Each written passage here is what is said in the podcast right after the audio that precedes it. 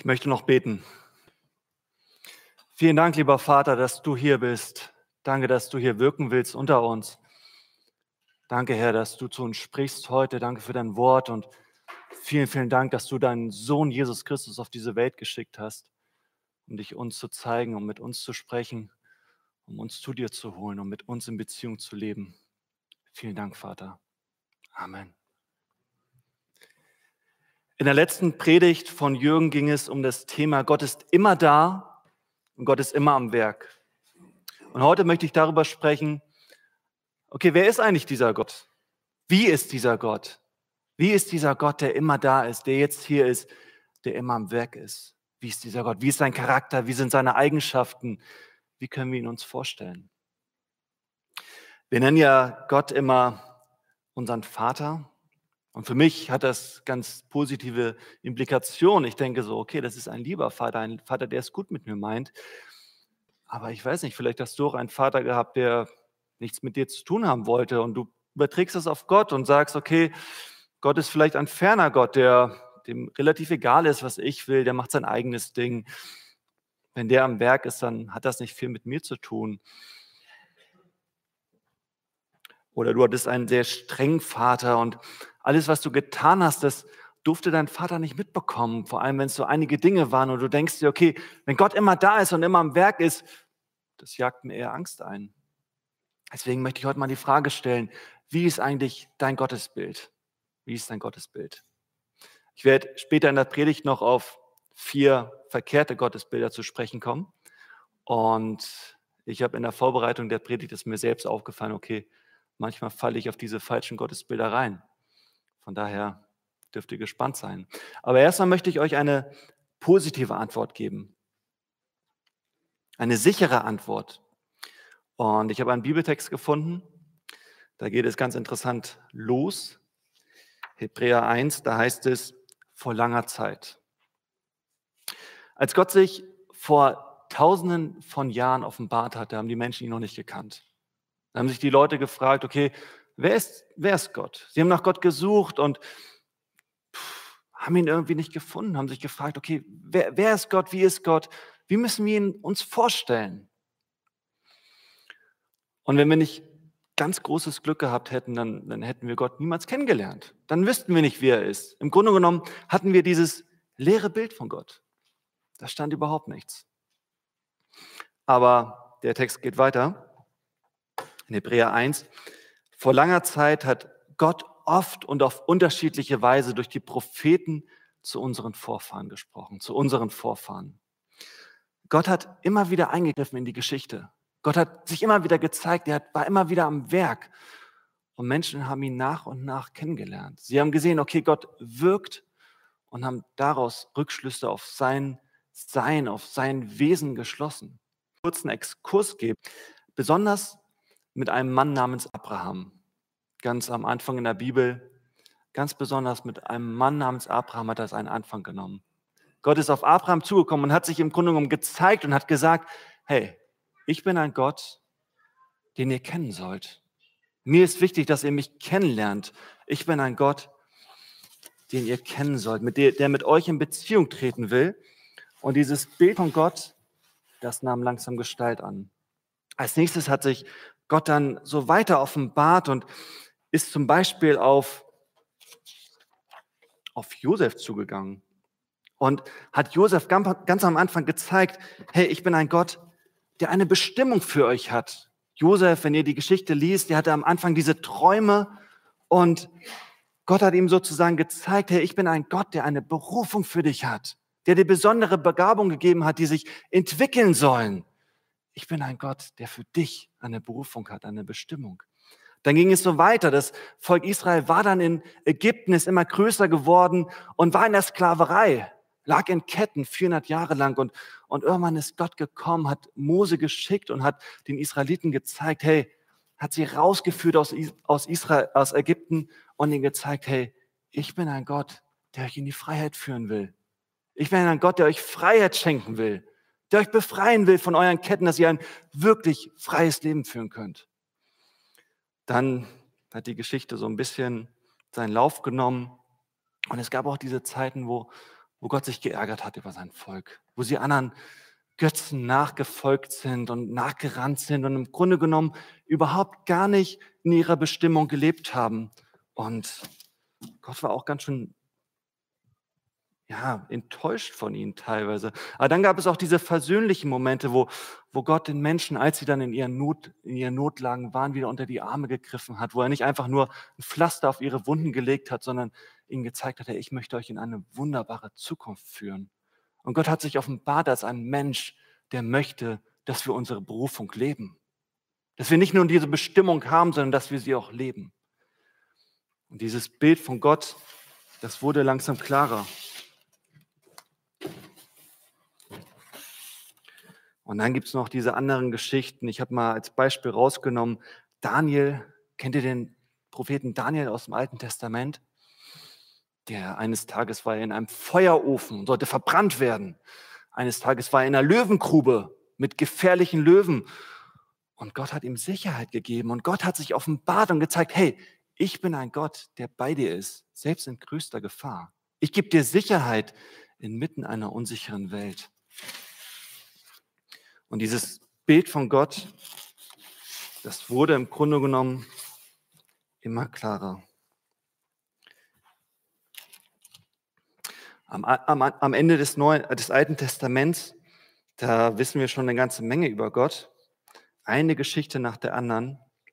Immer weiter offenbart sich Gott. Das Bild von ihm wird immer klarer. Wir wissen immer mehr, was für ein Gott er ist. Und trotzdem, trotzdem ist noch vieles unklar am Ende des Alten Testamentes. Wenn ihr euch dieses Bild so anschaut, ja, das ist noch relativ skizzenhaft. Dieser, dieser Gott hat im Grunde genommen kein Gesicht. Im Alten Testament, es gab eine einzige Person, die Gott wirklich in die Augen gucken durfte. Das war Mose für einen ganz kurzen Moment, aber bis dahin war das noch relativ unklar am Ende des Alten Testaments. Ich war mal mit meiner Frau im Kloster und ähm, ich hatte so ein paar Fragen an Gott, habe gesagt, okay, jetzt mache ich wirklich einen Tag, wo ich ganz extrem bin. Und ich habe an diesem Tag gesagt, das habe ich meiner Frau schon einen Tag vorher angekündigt, pass auf, an diesem Tag werde ich nichts essen, ich werde mit niemandem reden, außer mit Gott, und ich werde auch niemandem in die Augen gucken. Und wisst ihr, was meine Frau gemacht hat? Die hat morgens früh am Tag Reis ausgenommen, weil das konnte sie einfach nicht aushalten. Eine Beziehung braucht Augenkontakt. Und ich glaube, dasselbe brauchen wir mit Gott auch. Der Text geht weiter. Vor langer Zeit hat Gott oft und auf unterschiedliche Weise durch die Propheten zu unseren Vorfahren gesprochen. Doch zum Glück geht es in Vers 2 weiter. Doch in diesen letzten Tagen sprach er durch seinen Sohn zu uns. Durch ihn hat er das ganze Universum und alles, was darin ist, geschaffen und er hat ihn zum Erben über alles eingesetzt. Der Sohn spiegelt die Herrlichkeit Gottes wider und alles an ihm ist ein Ausdruck des Wesens Gottes.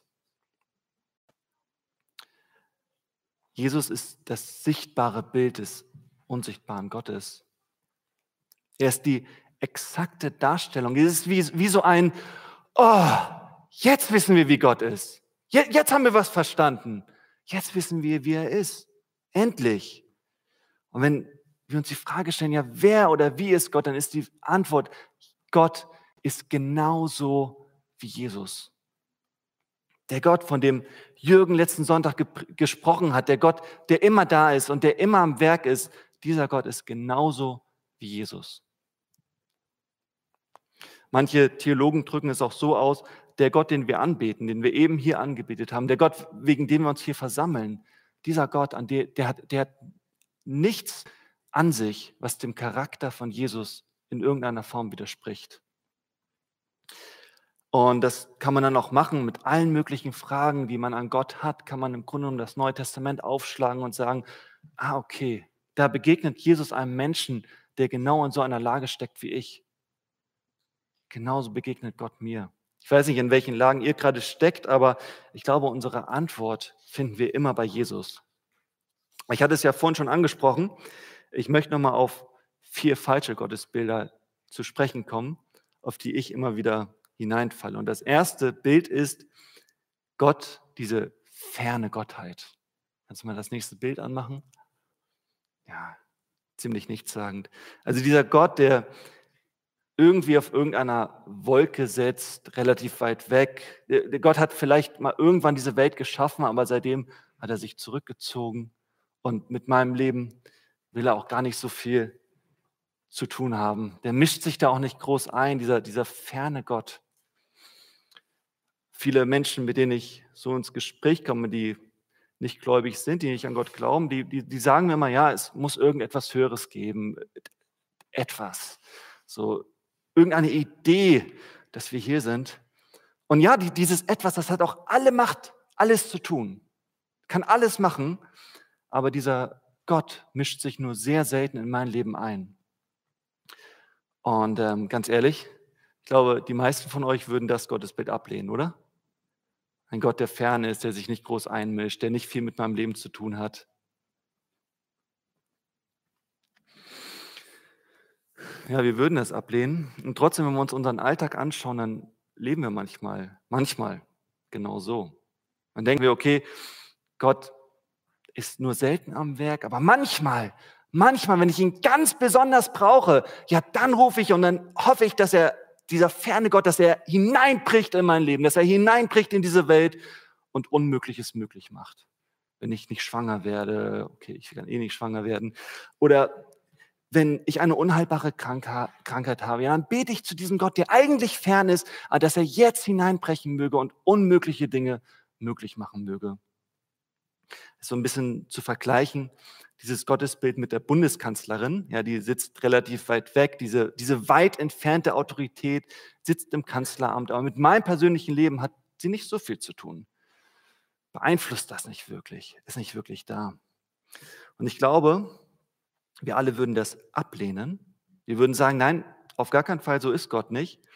Aber manchmal kommt es mir so vor, als ob wir schon so ein bisschen da hinein, hinein fallen in dieses Bild. Ich hatte mal im Hauskreis so eine Frau, die, ähm, die hat halt nur dann gebetet, wenn sie Gott wirklich brauchte.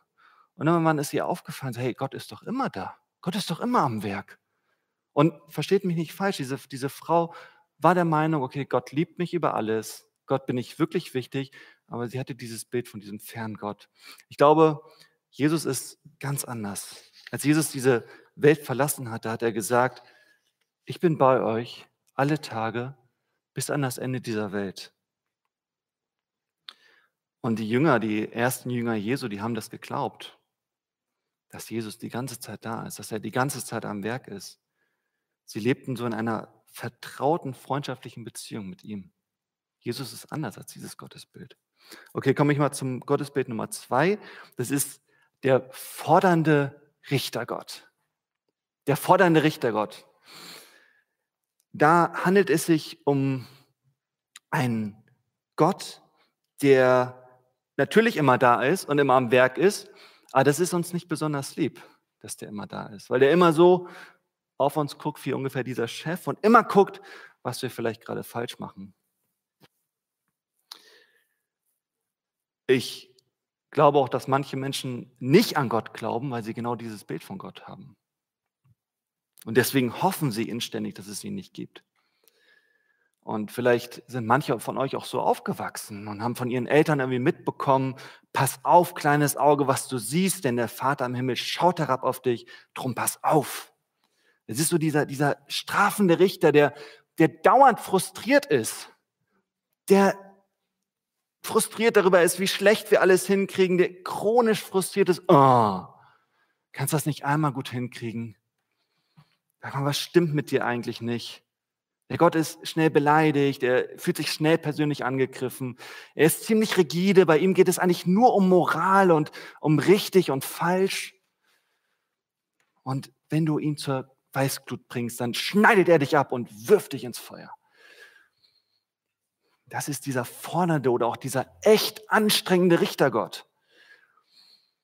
Und bei diesem Richtergott und auch bei dem ersten und bei den zweien, die gleich noch kommen, das lässt sich wunderbar auch in der Bibel finden. Wenn wir so ein paar ausgewählte Bibeltexte heraussuchen und so ein paar alttestamentliche Geschichten so ein bisschen abkürzen und hier und da beschneiden, ja, dann lässt sich der begründen. Aber ich glaube, Jesus ist ganz anders. Beziehungsweise sagen wir es mal besser so, es ist wichtig, dass wir unser Gottesbild an Gott, an Jesus festmachen. Dass Jesus der Interpretationsschlüssel ist, mit dem wir auch das ganze Alte Testament lesen. Jesus sagt, wer mich sieht, der sieht den Vater. Und wenn wir uns Jesus angucken, ist Jesus die ganze Zeit frustriert, ist er nur am Schimpfen, ist er nur gefrustet über die Menschen, ist er nur am Verurteilen? Nein, ist er nicht. Okay, kommen wir zum Gottesbild Nummer drei. Und ich glaube, das Gottesbild Nummer drei ist die Antwort auf den strafenden Richtergott. Genau, das ist der Großvatergott, ähm, der immer eine Kugel Eis für dich bereithält in seinem Repertoire. Wenn du ihn um 10 Euro bittest, dann gibt er dir 20 Euro. Das ist der Großvatergott.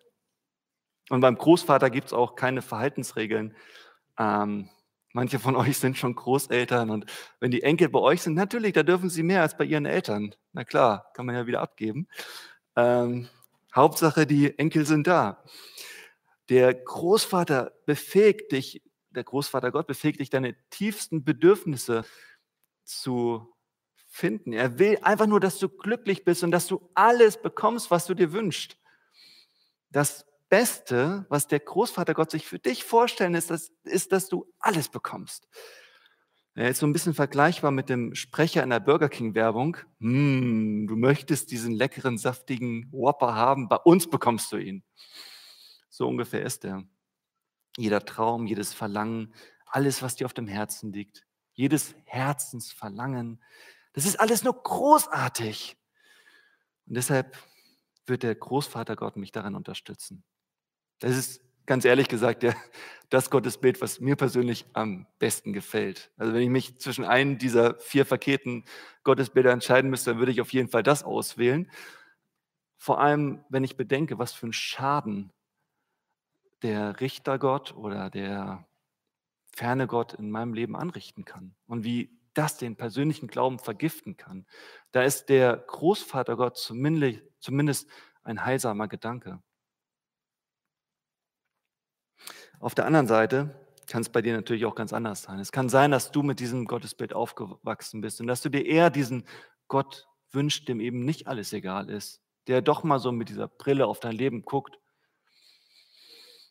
Mehr so dieser strafende Gott, dem nicht egal ist, was du tust, der deinem Leben endlich mal einen klaren Rahmen gibt, in dem du dich bewegen kannst. Denn wenn man alles bekommt, wenn es keine Grenzen mehr gibt, dann kann das auch zu einem ängstlichen Leben führen. Da muss man nämlich bei allem selbst herausfinden, was gut und schlecht ist. Okay, ich glaube, Jesus ist nicht so. Aber kommen wir mal zum vierten Gottesbild. Das ist der alles bestimmende Mikromanager. Wisst ihr, was ein Mikromanager ist? Micromanager? Wisst ihr das? So im, in der Unternehmensführung, da ist der, hat ein Micromanager den großen Wunsch nach Kontrolle und fokussiert sich auf jedes erdenkliche Detail und nicht nur auf die Details, von großen Entscheidungen bis zu kleinsten Aufgaben. Der Micromanager-Chef, der kontrolliert immer ganz genau, was seine Untergebenen tun. Und das ist dieses Bild von Gott, der, der alles, wirklich alles unter Kontrolle hat, der alles kontrolliert, der alles kontrolliert. Einfach aus Angst heraus, dass irgendetwas schiefgehen könnte. Er ist so ein Kontrollfreak, würde ich sagen. Und auf, auf dieses Gottesbild fällt man auch sehr schnell rein, weil wir sagen ja auch, Gott hat die Kontrolle, natürlich. Aber oftmals missverstehen wir, was das bedeutet. Denn die Frage ist ja, wo führt so ein Gottesbild hin? Gott übt die Kontrolle aus, auch über meine schlechten Entscheidungen? Ich glaube eher nicht. Gott übt die Kontrolle aus auf die Waldbrände im Amazonas? Ich glaube auch nicht. Oder der Holocaust, Gott hat das gelenkt und geführt? Nee, schreckliches Gottesbild. Oder wenn dir gerade etwas Schlimmes passiert ist und jemand kommt zu dir hin und sagt, hab Mut, Gott hat die Kontrolle. Natürlich kann das Mut machen, aber es kann auch so aussehen, als würde ich denken, okay, Gott hat mir das angetan. Bei diesem vierten Gottesbild muss man sehr gut aufpassen, denn es ist da wirklich ein schmaler Gratweg zwischen richtig und falsch. Manche Theologen sagen, okay, das ist das Richtige, aber die lassen da immer noch ganz, ganz viel Freiheit für die menschliche Handlungsmacht. Wisst ihr, wenn wir uns Jesus anschauen, dann sehen wir weder einen netten Großvater, der alles nur gut findet, egal um welches menschliche Verhalten es sich, sich, sich dreht. Wir sehen auch nicht den alles kontrollierenden Micromanager, so wie Helikoptereltern. Helikoptereltern, wisst ihr, was, ist, was das ist? Das kommt zu diesem Micromanager ziemlich nahe, die, so nach dem Motto, ich schwebe über dir, aus der Höhe wache ich über alles, was du tust, ich kontrolliere jedes deiner Entscheidungen, jedes Verhalten, um es in Einklang zu bringen mit meinen Wünschen. Ich glaube, das ist nicht so, wie Jesus uns Gott präsentiert. Also lasst mich am Ende noch mal zwei Beispiele bringen, wie Jesus unser Bild von Gott korrigiert. Und das erste und wichtigste finde ich, ich habe es aufgeschrieben, Jesus ist ziemlich rücksichtslos darin, den Menschen ihre eigene Handlungsmacht zu zeigen und ihnen dazu zu verhelfen. Er zeigt den Menschen ganz klar und deutlich, du hast die Wahl und du hast die Entscheidung. Du hast die Verantwortung für deine Entscheidung. Ein Beispiel. Jesus sitzt mit seinen Jüngern am Abend, beim Abendessen, beim Abendbrot und er weiß ganz genau, einer seiner zwölf Jünger steht in der Gefahr, einen riesengroßen Fehler zu begehen. Nämlich Jesus zu verraten. Judas, ihr kennt die Geschichte, Judas steht im Begriff, Jesus zu verraten.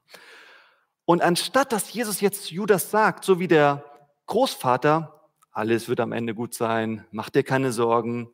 Judas, jeder macht mal Fehler, jeder verrät mal andere, jeder verrät mal den Messias. Mach dir keinen Kopf deswegen. Macht Jesus nicht. Auch, er ist auch nicht wie der Richtergott, der einfach so eine beängstigende Warnung gibt und sagt, mach das bloß nicht, Ansonsten werde ich dich dafür furchtbar bestrafen. Also pass auf. Jesus ist auch nicht so wie der, wie der ferne Gott, der einfach überhaupt gar nichts sagt, so Finger weg, ich halte mich da raus. Er ist, er ist auch nicht so wie dieser Micromanager, der versucht, Judas um alles in der Welt zu überzeugen, es nicht zu tun. Der sagt, Judas, Judas, du ruinierst dein Leben, wenn du das tust, führt dich das am Ende definitiv in den Selbstmord. Nee, das ist Jesus, das tut Jesus nicht, sondern was macht Jesus? Jesus sagt zu Judas, hey, was hast du vor zu tun? Für was hast du dich entschieden? Was hast du beschlossen? Finde heraus, was du willst, triff eine Entscheidung, mach Gebrauch von deinem freien Willen. Hey, du weißt, was ich darüber denke, aber dann tu es. Und wir sehen diese Haltung von Jesus, die befähigt Menschen, in krasser Art und Weise zu selbstbestimmten Handlungen. Gott gibt den Menschen die Fähigkeit und die Freiheit, eigene Entscheidungen zu treffen, dafür Verantwortung zu übernehmen und dann am Ende auch mit den Konsequenzen zu leben. Und das sehen wir durch die vier Evangelien hindurch, von vorne bis hinten. Immer wieder befähigt Jesus die Menschen. Erstmal befähigt er sie zu erkennen, was es eigentlich ist, dass sie wollen, sich dann dafür zu entscheiden manchmal sogar ungeachtet dessen, ob das jetzt gut für die Menschen ist oder schlecht. Ein zweites Beispiel noch. Warum ist Jesus auf diese Welt gekommen? Um Verlorene zu retten, im Grunde genommen. Und dann gab es aber Menschen in Jesu, Jesu Umgebung, die wollten das nicht. Die wollten das nicht. Da war Jesus irgendwie bei Menschen eingeladen, äh, die haben zusammen gegessen und äh, diese anderen Menschen waren enttäuscht von Jesus, dass er sich mit so einem Gesindel abgibt, dass Jesus sich mit, mit Sündern rumtreibt. Und ähm, die, Jesus stimmt damit natürlich ganz und gar nicht überein. Denn er ist für, Gerechte, für Ungerechte gekommen, nicht für Gerechte. Nicht die Gesunden brauchen eine Art, sondern die Kranken. Und dann, was macht Jesus? Jesus erzählt einfach eine Geschichte. Jesus erzählt die Geschichte, wie jemand eine großartige Feier verpasst Einfach aus dem Grund, weil da noch andere Menschen eingeladen sind, die seiner Meinung nach nicht dahin gehören. Die es nicht verdient hatten, eingeladen zu werden. Und am Ende verpassen diese neidischen Menschen die Party, diese großartige Party, einfach nur aus dem Grund, weil sie eifersüchtig sind auf die anderen, die da noch eingeladen sind. Das heißt, Jesus erzählt diese Geschichte, damit die Menschen begreifen, wo sie selbst gerade stehen. Er hilft ihnen, ihre Situation zu verstehen und daraufhin dann eine Entscheidung zu treffen. Aber er diskutiert nicht mit den Menschen, er versucht sie auch nicht zu überzeugen. Er verkündigt schlichtweg gute Nachrichten. Und in diesem Fall ist die gute Nachricht, mein Vater liebt gute Feiern und jeder ist dazu eingeladen, ihr auch. Aber dann überlässt er den Menschen die Entscheidung darüber, ob sie unter den genannten Bedingungen an der Feier teilnehmen wollen oder nicht. Das heißt, er offenbart sich als ein Gott, der um alles in der Welt, der, der nicht die Dinge um alles in der Welt kontrollieren will. Er oft, offenbart sich als ein Gott, der einladen will, der einlädt und es dann uns überlässt, ob wir zu der Party kommen wollen oder nicht. Gott ist jemand, der uns befähigt, unsere Eigenverantwortung zu erkennen und dann eigenverantwortete Entscheidungen zu treffen. Ich persönlich finde das wirklich erleichternd, weil ich merke, hey, Gott nimmt mich wirklich ernst. Er will keine Roboter, sondern er will jemanden, der sich frei für ihn entscheiden kann. Er will keine absolute Kontrolle, er will absolute Liebe. Und deswegen befähigt er uns immer wieder zu der freien Entscheidung, unter seiner Herrschaft leben zu wollen. Amen. Ja, ich möchte euch nochmal einladen und ich möchte das jetzt mal ein bisschen anders machen. Schließt mal alle die Augen. Ich glaube, Jesus gibt uns viel Eigenverantwortung und vielleicht hast du diese Entscheidung noch nie getroffen, für Jesus, mit Jesus zu leben. Und deswegen will ich dich einladen, Ja zu Jesus zu sagen. Jesus ist da, er hält dir die Hand hin. Ergreife einfach seine Hand und führe ein Leben mit ihm. Wenn du das möchtest, kannst du gerne eine Hand heben dich für Jesus entscheiden, mit ihm zu leben, mit ihm eine ganze Menge zu erleben. Vielleicht lebst du auch schon länger mit Jesus. Vielen Dank. Dankeschön. Vielleicht lebst du auch schon länger mit Jesus und möchtest einfach die Entscheidung wieder neu treffen und sagen so, Jesus, hey, du bietest mir so viel an. Und ich möchte mich wieder neu für dich entscheiden, mit dir zu leben, mit dir unterwegs zu sein, bist du eingeladen. Heb gerne eine Hand und triff diese Entscheidung. Danke, Dankeschön. Vielleicht bist du auch ganz neu hier in dieser Gemeinde. Komm gerne wieder. Wir freuen uns, dass du hier bist.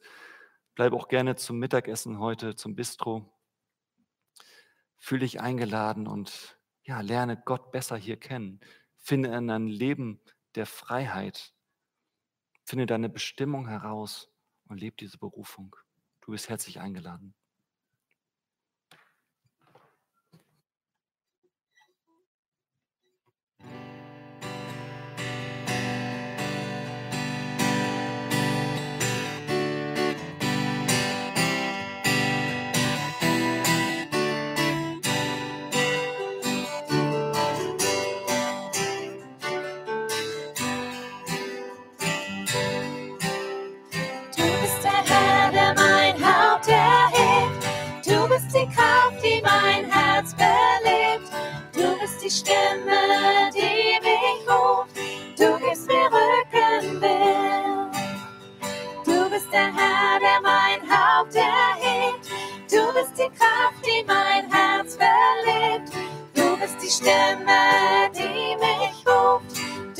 Mir Rückenwind.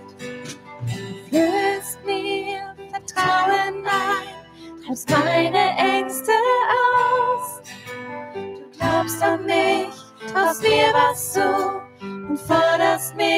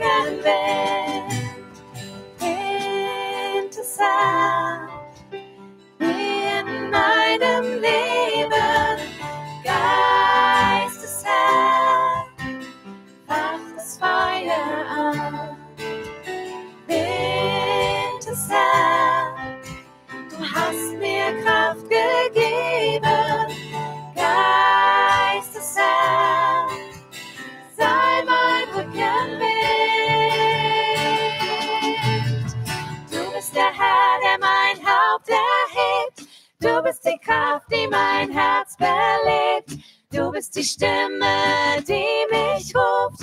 Du gibst mir Rückenwind. Du bist der Herr, der mein Haupt erhebt. Du bist die Kraft, die mein Herz belebt. Du bist die Stimme, die mich ruft. Du gibst mir Rückenwind.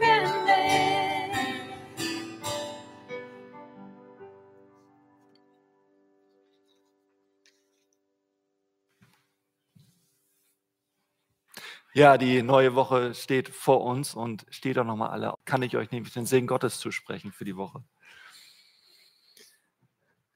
Und der Friede Gottes, der höher ist als alle Vernunft, der bewahre eure Herzen und Sinne in Jesus Christus. Amen. Ja, bleibt gerne noch, schaut auch gerne nochmal an den